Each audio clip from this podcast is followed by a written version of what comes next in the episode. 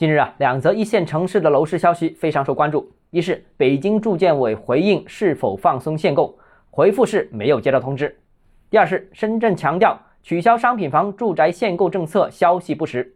怎么解读这两个消息呢？欢迎来到东浩之家买房。北京回复没有接到通知，那是不是大概率可能有呢？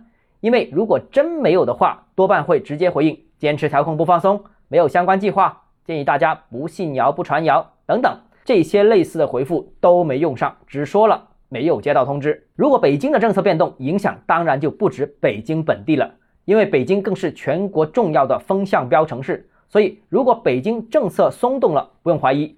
全国性的支持房地产政策很可能会升级到三点零版本。所谓三点零，就是一线城市也普遍松绑限购，而之前的一点零版本和二点零版本对应的是三四线城市松绑和二线城市松绑。另外，关于深圳取消限价，虽然被辟谣了，但是我把话撂到这里，深圳最终一定会取消限价，并松绑现行的限购政策。为什么呢？因为深圳楼市实在太低迷了。而且低迷时间太长了，我不相信房地产一直低迷，经济有可能有起色。我也不相信任何一个城市的财政可以不依赖房地产。我更不相信深圳楼市如此低迷，社会没有压力。另外，整个大湾区除了深圳之外，其他城市已经彻底取消限价或者松绑现行的限价政策。